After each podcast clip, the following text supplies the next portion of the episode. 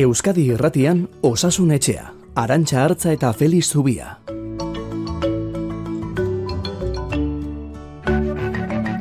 Kaixo, egunon deizuela de noiz zer modu zaudete. Bueno, osasun etxe irekitzera goaz, Feliz Zubiarekin egingo dugu amarrak arteko bidea, beti bezalaxe, baina aurretik beti Igor Martínez de Lezea. Goazen, Igor.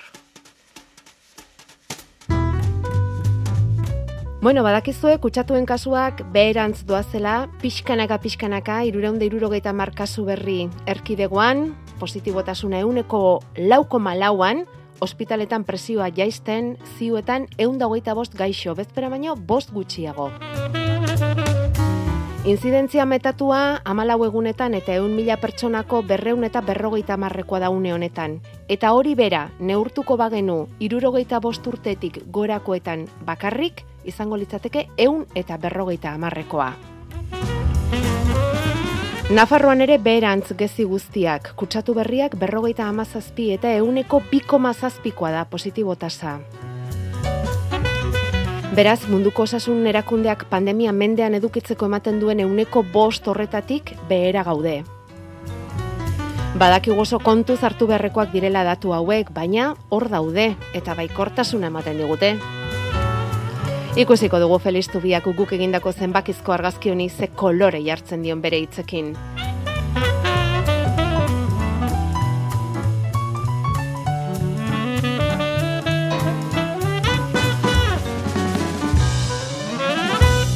Donosti ospitaleko zainketa berezien zerbitzu buru, igandetan osasun etxean gure aditu eta familia mediku bihurtu zaigu azken aldi honetan. Felix, egunon? Egunon.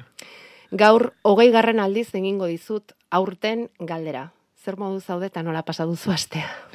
Bueno, ba, hobeto, lasaiago, e, ari zaigu guri egoera oso oso mantzo, baina pixka barnaka lasaitzen, eta horrek ba animoa pizten digu eta beraz e, alde horretatik hobeto, ez? E, lana egiteko modua ere lasaiagoa denen ba hobeto egiten da. Bai. Eta pixka ba lasaitu gara.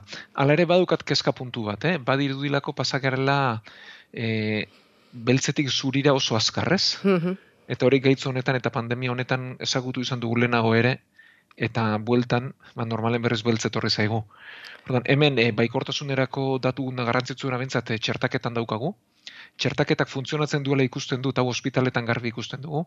E, irurogei urtetik gorakoak, irurogei tamar urtetik gorakoak oso oso kasu bakana dauzkagu, bakarren bat bai baina oso gutxi.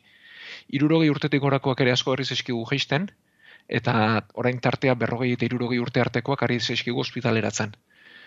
Beraz, e, baikorrak izateko datua badauzkagu, baina ez gaitezen beltzetik e, txurira pasa hain azkar, grisean gaude, eta jarrai dezagun neurriak e, mantentzen, ba, orain dikan ere bentsat argia gora iritsi bitartean. Bueno, mm, erantzuna espero genuen, eh, Felix? Espero genuen... Honezkero gehiagi ezagutzen duzu eta bai. espero genuen erantzun hori, eta bueno, egia da, tarteka esan behar da. Ze, bueno, bart ere ikusi ditugu irudiak, ez da, Madrid aldean, eta Espainiako Futbol Liga irabazita Atletico Madrilek, eta ospakizunetara nola bildu den jendea, eta egia esan, pixkat, beldurrera ematen dute irudi horiek ikusteak, gauden bezala, eta baztez ere pasa duguna pasata gero, ezta? Orduan, bale, zuk jarri galga, eta gu saiatuko gara berriz alde neurrian behintzat datuei begiratu eta egoera zein den esaten.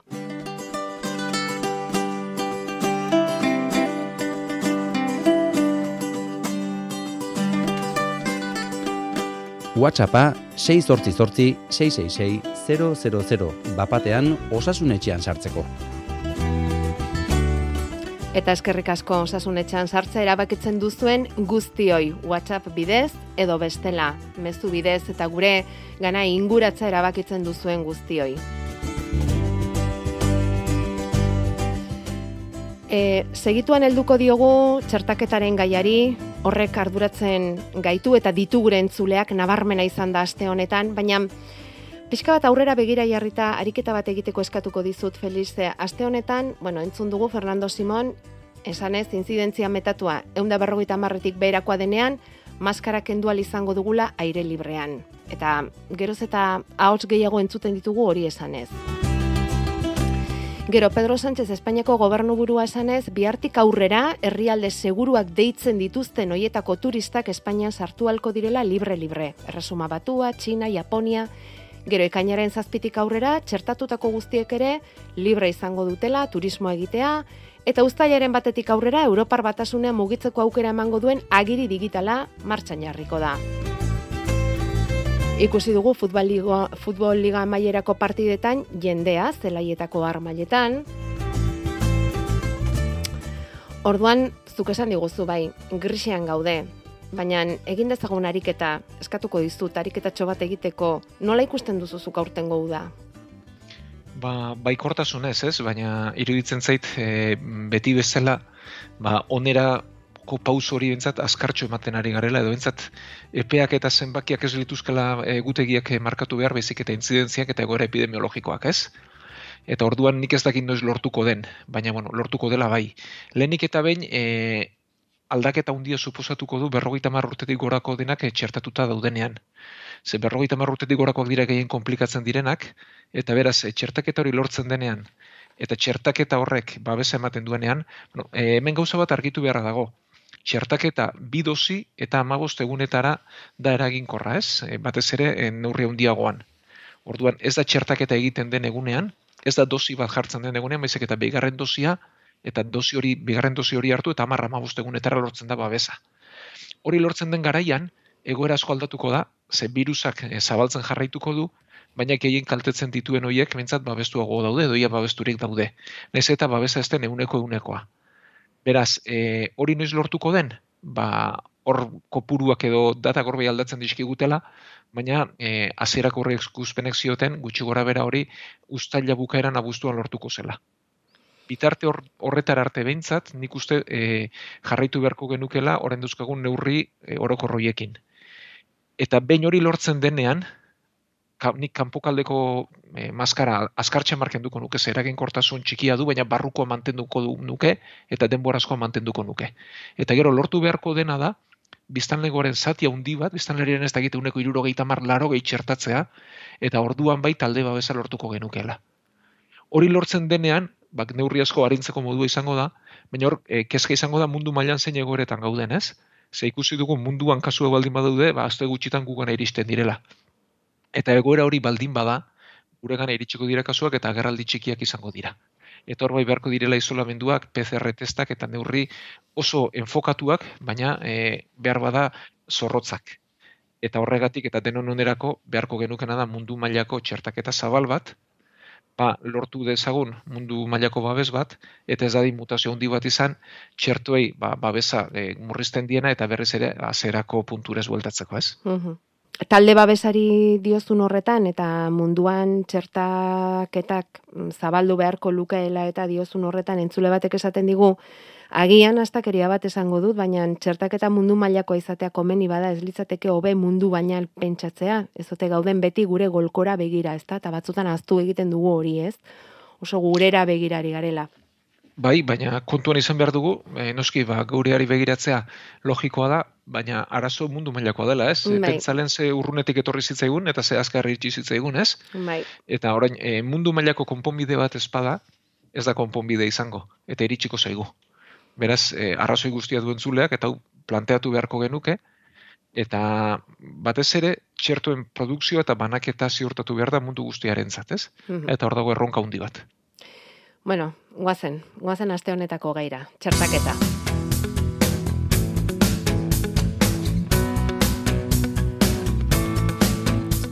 Eta hor dauzkagu, AstraZeneca txertuaren lehen dosia hartu duten irurogei urtez beko oiek, oie egin nahi diegu gaur kasu lehen lehen da bizi, eun mila biztan lehen inguru dira ego euskal herrian, nasmen handi xamarra dago, bigarren dosiaren inguruan, Europako medikamentuen agentziak gomendatzen du AstraZenecaren lehen dosia hartu duten irurogei urtetik berako oinarrizko langileek bigarren dosia ere AstraZenecarena hartzeko. Pfizerrenarekin nahastea baino gomendagarriagoa da emarentzat txertoak ez nahastea. Gero etorri dira gobernuen erabakiak eta Europako herrialde bakoitzak hartu du bere bidea.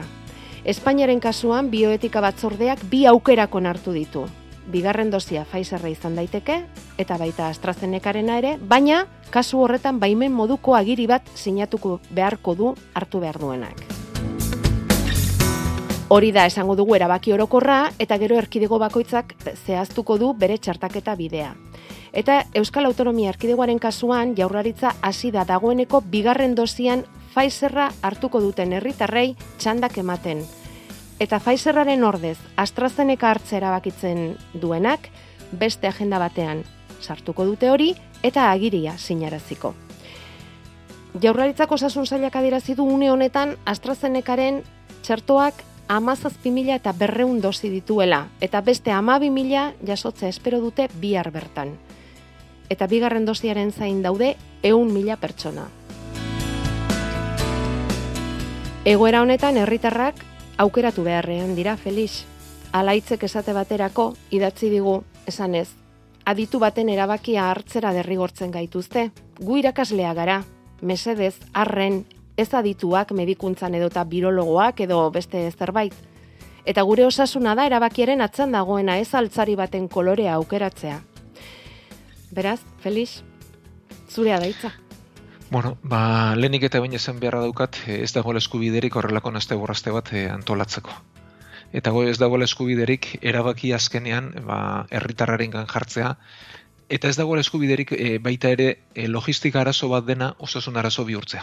Orduan hasiko naiz pixkana hasiera hasieratik hau dena argitu dezakedan ze sortu duten kakapiloa izugarria da eta ea hau argitzeko gauza garen. Bueno, lehenik eta behin, eta medikoki begiratuta bigarren dosiak idealki AstraZenecarena beharko luke.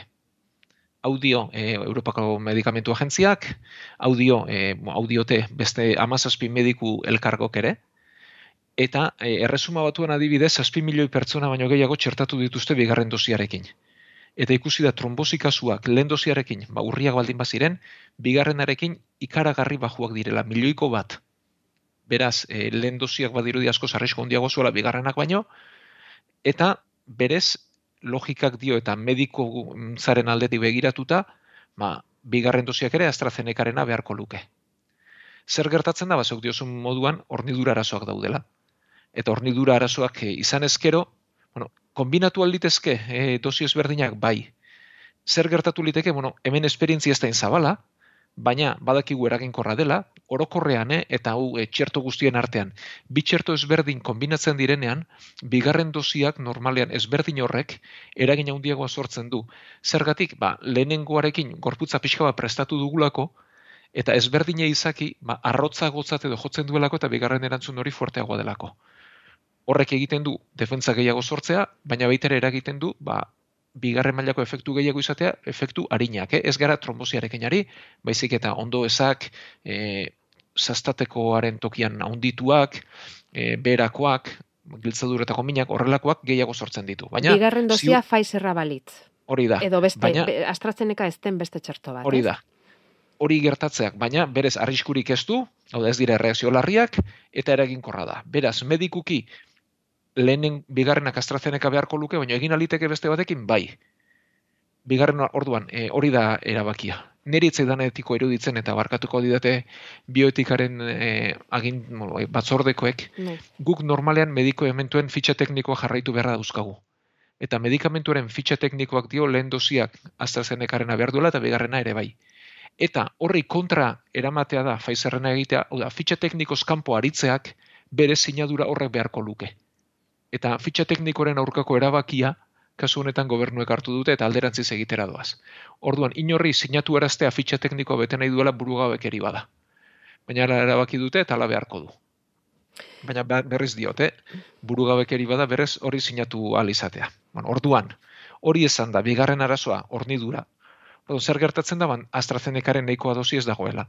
Eta iristen ez denez, zer egin bueno, e, inguruan jende askok galdetu dit e, honi buruz, entzuleak ere asko zarete, e, nik zer egingo nuken, ba, iritsi ala dagoena eman. Hau da, e, momentuen iristen zaigun hartu, eta urexe jarri. Eta inorri sinatu arazirik gabe, eta esan baitu, hau da daukagun arazoa, ornidur arazo badaukagu, eta daukagun neurrian bat alabeste ematen joango gara, badaukagunaren arabera. Horri litzateke, erabakirik logikoena. Orduan, e, norbaiti deitzen badiote eta Pfizer hartzeko eskaintzen badiote, ba, lasai hartuko nuke, eta AstraZeneca e, jartzeko aukere ematen baldin badiote, ere bai, ze azkenean, ba, iristen diren dozi horiek ere erabili beharko dira, eta lasai erabili litezke. Bai, hor, agiria sinatzearenak zailtzen du pixka bat prozesua, ez? Bai, eta atzeratu ere bai. Atzeratu ere bai. Logikarik ez duen bitartean, ez? Bai, eta sortzen dira gero, ba, e, anarena bezalako kasuak, esaten du lehen biziko hartu zuela, AstraZenecarena berak ere beste guztiak bezala, baina bigarren hartzeko ja ez daukat gogo gehiagirik. E, nere galdera da, dosi bakarrarekin geldituko banitz zer, Felix? ba, esperientziak dio, Ingalaterrako esperientziak dio, e, lehen dosi hartuta, euneko larogeita marreko babesa baino gehiago lukela gaixotasun larri bat garatzeko.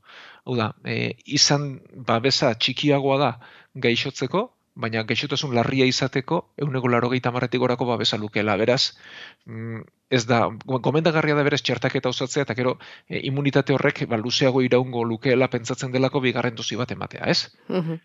baina zer gertatuko litzateke ma gauza hundirik ez. Hau da, presa izugarria dago bigarren dosi bat emateko ere ez. Hau da, zerbait gertatzen da AstraZeneca pixka bat atzeratuta, ba ez, ingalaterran egin dute eta ez da zer gertatu, ez? Eta emaitza honak dituzte. Baina horrelako naste borraztea sortzea bat tristea da baita ere. Ja. Gero beste batek dio, hartu duela lehen dosia, berrogeita bi urte ditu, eta analizitan hemoglobina, hemoglobina 0,1 bat bajuagoa eman dit, iaia mugan daukat, beste dena ondo, Bueno, e, 0, bateko gora berak ez dira gora bere esanguratsuak, e, horrelakoak e, denori gertatzen zizkigu analitika batetik besterakoan eta tarte handiagoan ere bai.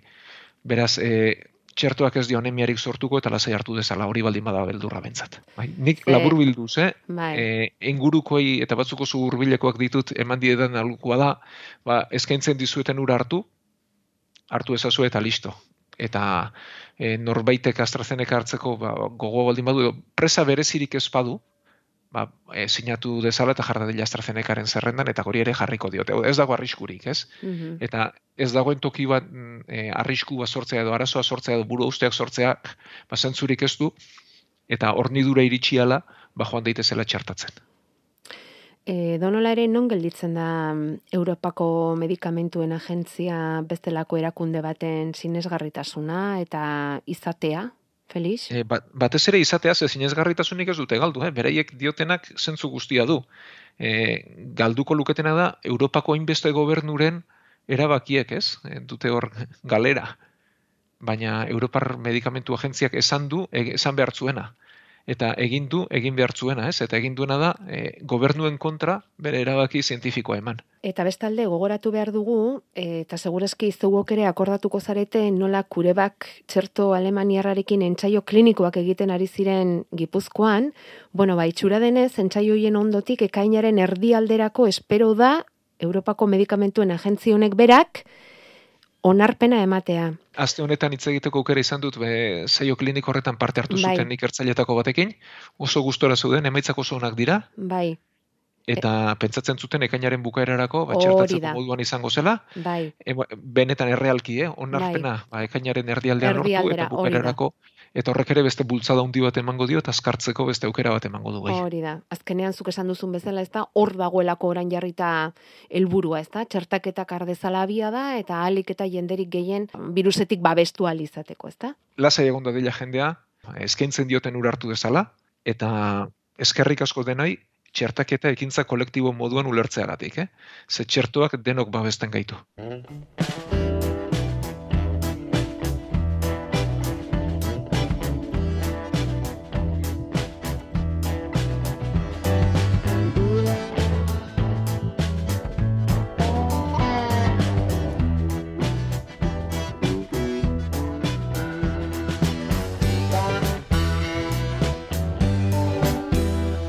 Osasun etxea, igande goizetan, Euskadi irratian. Amarrak arte, beti. Eta orain ez COVID kasuak, askar batean, hoiek ere baditugu eta zerrenda gehiegi luzatzerako, lehen da bizikoa. Egunon, e, berroita urteko gaztetxo bat naiz, handikotea, eta belaunak e, artrosisakin dauzkat. Eh? Galdetzen eta ber, azido hialuroniko, eh? sartzearenak aber komendatzen dezuen edo ez. Eskarrik asko. Berrogeita hamar urteko gaztetxoa, gustatu zaigu hori. eta azido hialuroniko honek zer egingo dio, Felix? Horrelako, mm, horrelako eh, bati. gogoa artrosiari buruz berriz hitz egiteko. Baita nik ere. Segure saio honetako klasikoetako bazen eta hortxe daukagu. Bueno, Bai. e, artrosia bera ba, giltzaduretako gaitza da, ez, gehiagizko urraketak e, sortua. Ezurren bukaeran elkarrekin bajoku egiten duten toki horretan azalera lehun bat dute, e, kurruzkak e, sortuak, artilagoak, eta e, beraien urratu alik eta gutxien e, izan dadin, ba, sortua. Baina presio handia baldin bada, bi ezurrek elkar jotzen dute eta jan egiten da kurruzka hori eta hortik dator artrosia, ez? E, azalera latza gelditzen delako bata bestearen kontra, ba, mina gogortasuna eta ezina sortuz. E, orduan, azido e, egiten duena da, barruan beste kapa bat sortu. Oda, berriz pintatuko bagenu bezala izango litzateke. Mhm. Baina ez du zuloa konpontzen. Orduan, momentu baterako arindua eragiten duela ikusi da, baina bilaka ere ez du moteltzen. Beraz, e, gomendagarria bada momentuan mina edo zintasuna baldin badu, edo egin liteke, e, gero kasuak ondo utatu behar dira, eh? Hau da ez da, joan eta jarri nahi dut, baizik eta ondo begiratu beharko lirateke beste baldintzak, baina orokorrean esan da bintzat egin liteke, baina epe luzera begira ba, beharko lukena da beste gauza batzuk hobetu. E, batez ere pixua jeitsi, e, karga kentzeko, ba bai, e, dieta eta ariketa fizikoaren bitartez, eta ariketa fizikoak artrosi kasuetan ba, batzutan zailtasunak ditu mina eta ezintasun horregatik, ez? Orduan karga gutxikoa behar du, e, korrika ez, saltoak edo jauzi asko dituen e, ariketa ez, e, ibiltzea aukera hona litzateke mina eragiten ez badu, eta bestela bizikleta da aukera bat, bai estatikoa edo bai kalekoa, igeriketa, e, pilateza, lurreko bestelako ariketa horiek, da jauzirik eta kolperik gabeko Ja. ariketak beharko Mhm. lukete. Eta gero badira botikak hau bidez hartzen direnak, e, kontroitina eta eratorriak mat- moteltzen direnak, nahiz eta ez duten sendatzen. Eta gero azken-azken erremedio bezala, ba, beti protezia dukagu, mina eta ezintasuna izugarriak direnean. Badaukagu beste kasu bat, hain zuzen ere protesiarena galdetzen dizu, ze honek berrogeita amairu urte ditu emakumea, eta honi ja jarri diote infiltrazio bidez azido hialuriniko hori. Baina minez dago, eta esaten digu desesperatuta dagoela, ze oinazaren ondorioz, ba, ibiltzerik ez duela, ezkerra aldaka behartzen ari dela, eta honek ere pixua esaten du daukala, behar baina gehiago. Honi Orduan, zer? Ba, batez ere, ba, dieta eta ariketa fisikoa gomendatuko genioke, e, ibiltzaren partez egin dezala beste ariketaren bat, Mhm. e, ez dakit ze ba, aukera dituen bere inguruan, baina bueno, gaur egun kiroldegi asko ditugu, Bai. ez? Eta duen adinarekin, ba, bueno, e, ariketa asko egin ditzazke oraindik ere, Mhm. e, berriz, berdin diote, berriz diote, izan liteke bizikleta estatikoa, e, kaleko bizikleta, e, igerik eta e, milaka bestelako ariketa mota ere badaude pilatesak, zerbait egin dezala, pixua galdu dezala batez ere, eta gero horrekin nahiko espalitz eta azken erremedio bezala ba, beti dago protesia jartzeko aukera. E, protesiaren e, kontua da, ba, materialak ere ba, gastatu egiten direla, lehen esaten zen amarra amabost urte irauten zutela protesiek orain gehiago, badakigu gehiago irauten dutela, baina berrogeita mairu urte oraindik ere, ba, gutxitxo dira, ba, pentsaturik aurretik ba, beste berrogei urte bizi behar duela, ez? Eta hainbesteko protesi bat e, izugarria litzateke, ez Mm. legoke bintzat hainbeste irongo luken protesirik, ez?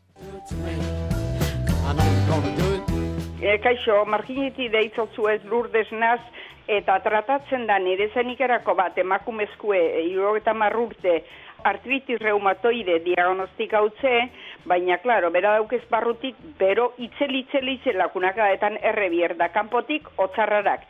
Eta gero baitxe be, e, la sentiaz, azten da mine mine zaman bera petxuraino esaten daue, askotan pasta jakola eta horrean horre, horrek artritis reumatoide horrek ia e, zertzuk e, mote itxun ze sintoma.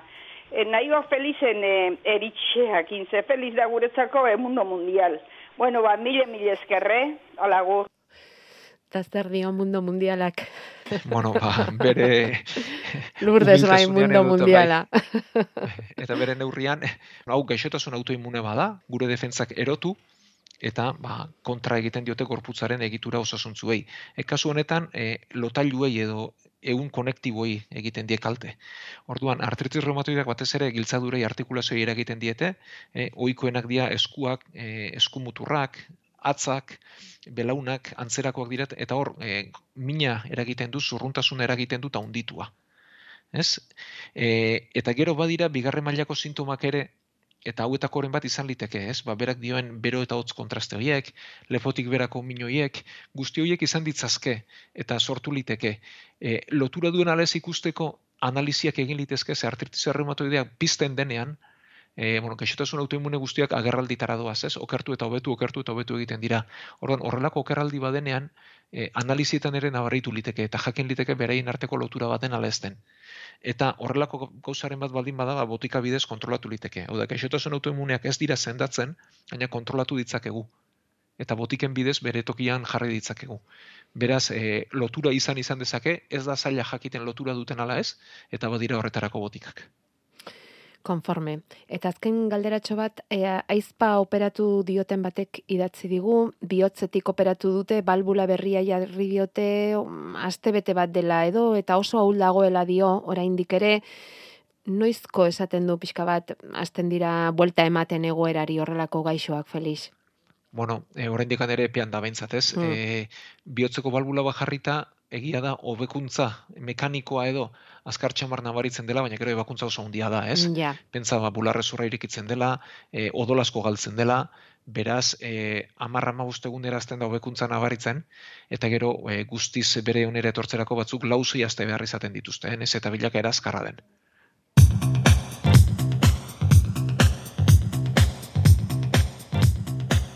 Gure e-maila osasunetxea abildua eitb.eus.